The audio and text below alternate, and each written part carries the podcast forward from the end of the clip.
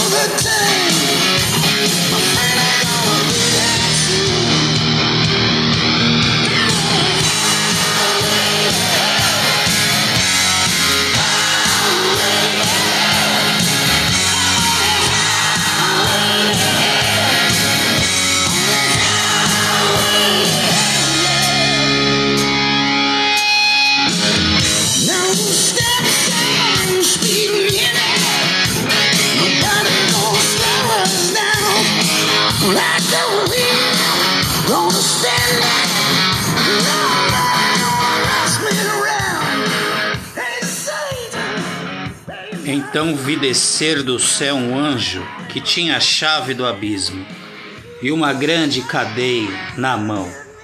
Ele prendeu o dragão, a antiga serpente, que é o diabo e Satanás, e o amarrou por mil anos. Lançou-o no abismo e ali o encerrou. E selou sobre ele, para que não enganasse mais as nações até que os mil anos se completassem. Depois disso, é necessário que seja solto por um pouco de tempo. Apocalipse 21, 3. Aqui, queridos, citamos o trecho em que Jesus, ao ser crucificado, desce aos infernos e decreta que ali os dragões seriam aprisionados. Por mais mil anos seriam soltos, para então, no seu projeto criminoso de poder, pudessem reconhecer a superioridade daquele que realmente detém o poder. Podemos enumerar como a sua hierarquia e comando no número 7, cabalístico, mas também que nos diz muita coisa. Começando do 7, a representação daqueles que comandam a ciência e a tecnologia.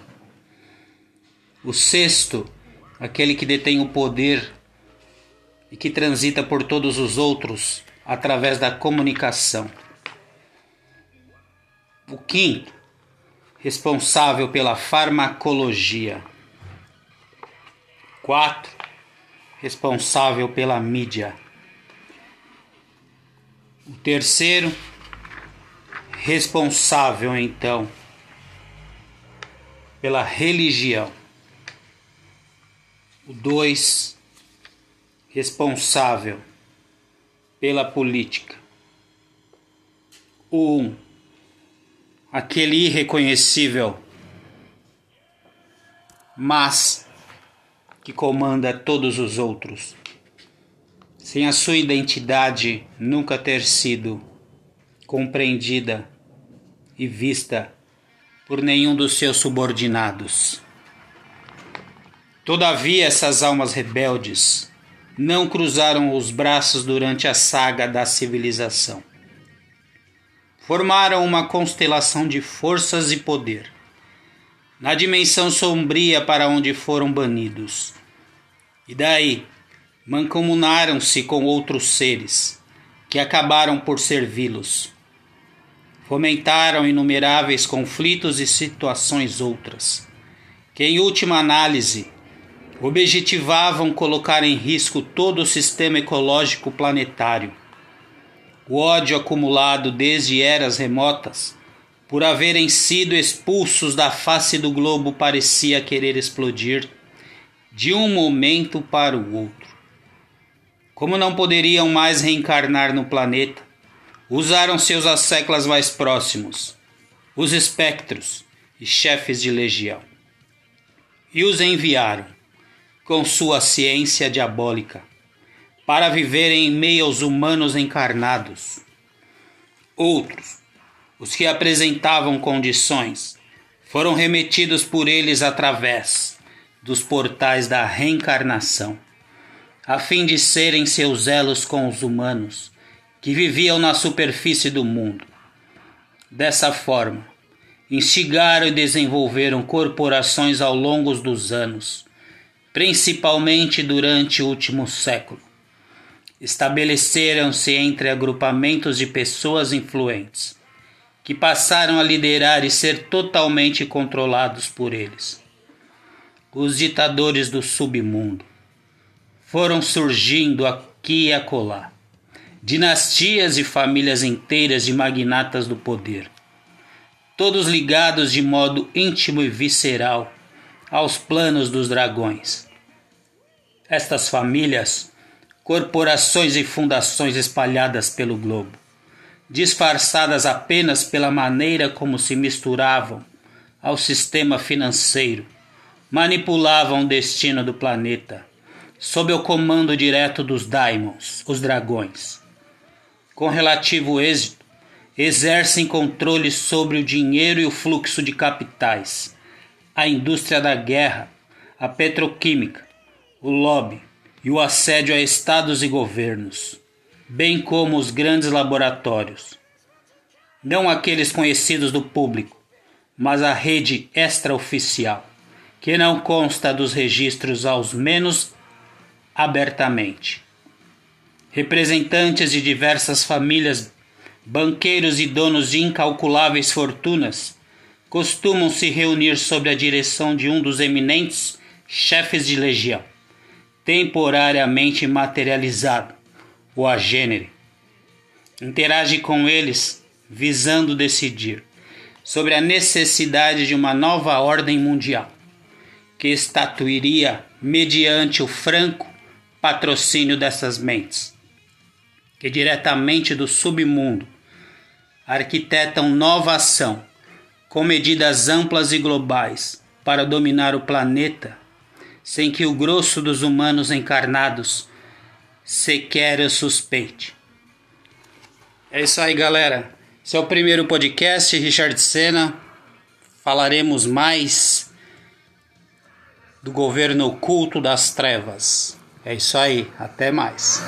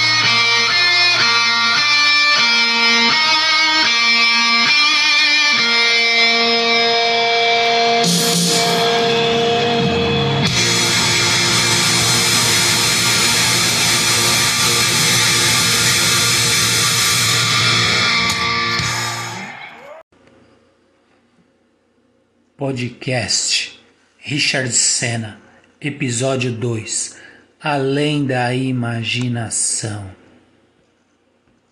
A Marca da Besta, Capítulo 10 Robson Pinheiro e Ângelo Inácio. E acabando-se os mil anos, Satanás será solto da sua prisão e sairá a enganar as nações que estão sobre os quatro cantos da terra. Gog e Magog, cujo número é como a areia do mar, para juntar em batalha.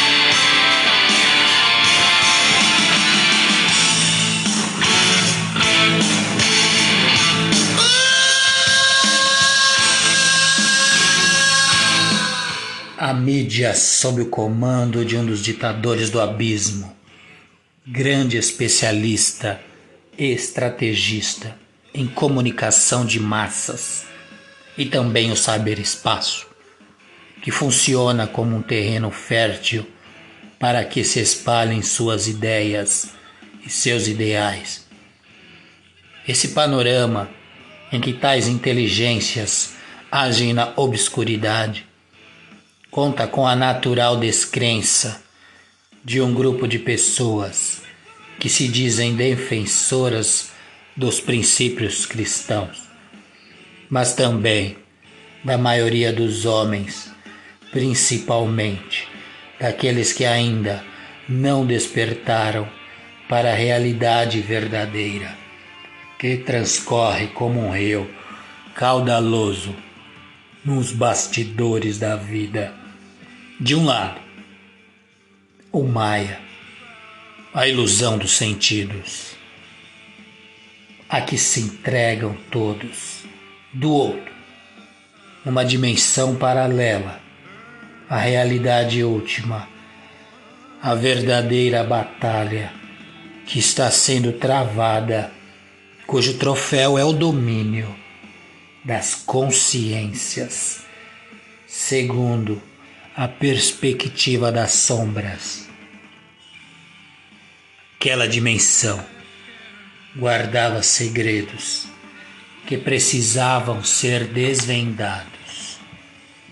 Fato é que tiveram de transpor com muita dificuldade os limites vibracionais nas entranhas daquele universo.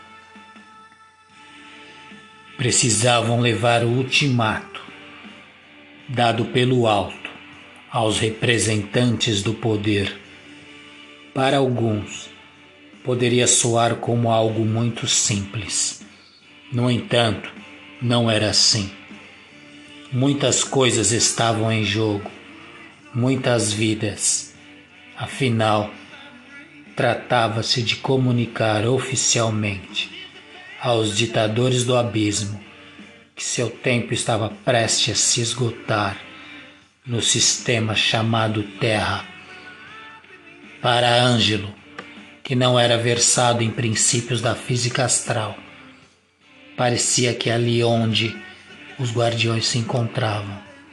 Imperavam leis totalmente diversas ou simplesmente desconhecidas por todos, que faziam com que fenômenos daquela esfera dimensional fossem desencadeadas frequentemente. A geografia extrafísica dava a impressão de ser diferente de tudo que conheciam e de todos os lugares, os lugares por onde haviam passado. O mundo ali banhava-se numa estranha luminosidade vermelha. Era um universo surreal e a paisagem exótica, como jamais haviam visto. Tudo mudava de lugar constantemente tinham todo cuidado para não se perderem naquele labirinto de energias, formas e sons que vinham de várias procedências ao mesmo tempo. Sons incompreensíveis repercutiam no ar à volta dos guardiões. Sibilos, gritos, e alguns estampidos, tipicamente artificiais, pareciam se revezar. Sobretudo, naquela era dimensão assustadora, bizarra, fantasticamente terrível, mas de uma beleza incrivelmente diabólica. Quem quer que tivesse construído aquela estrutura teria ser versado em especializações extrafísicas seriam então os dirigentes espirituais da humanidade com o fim específico de aprisionar aquelas consciências criminosas? Ou então, se este mundo já existisse desde a formação inicial dos cosmos, era algo assombroso, digno de estudos por parte de cientistas da vida universal. Quem está por trás dos seres que servem nesta dimensão? quem quer que sejam chamados dragões, devem ser possuidores de um desenvolvimento tecnológico invejável e muitíssimo superior aos alcançados pelos habitantes da crosta. Pai João, que integrava aquela comitiva, ouvindo as reflexões de Ângelo, assim então disse: por tudo o que já vimos. Os chefes de legião, os espectros, a imensa horda que encontramos em nossas incursões, inclusive os senhores da escuridão, os magos negros, não passam todos escravos, condicionados mentalmente pelo poder execravam dos daimons ou os dragões. Este sim é que formam o poder vibratório supremo. É que mantém todos em suas mentes ou nessas dimensões aprisionados. Este governo supremo é de alto grau de crueldade e são capazes de coisas inimagináveis.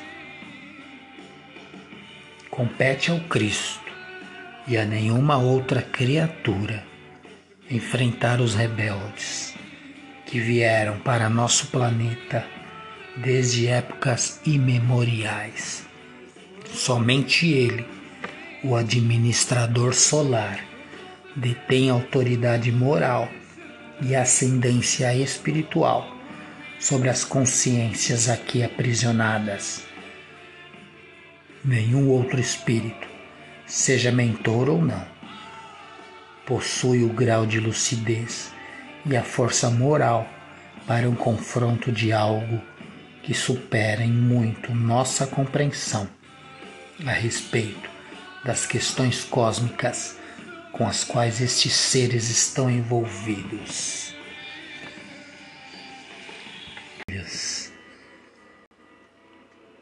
Seguimos para o episódio 3 no podcast Richard Senna. Acompanhe. Até mais.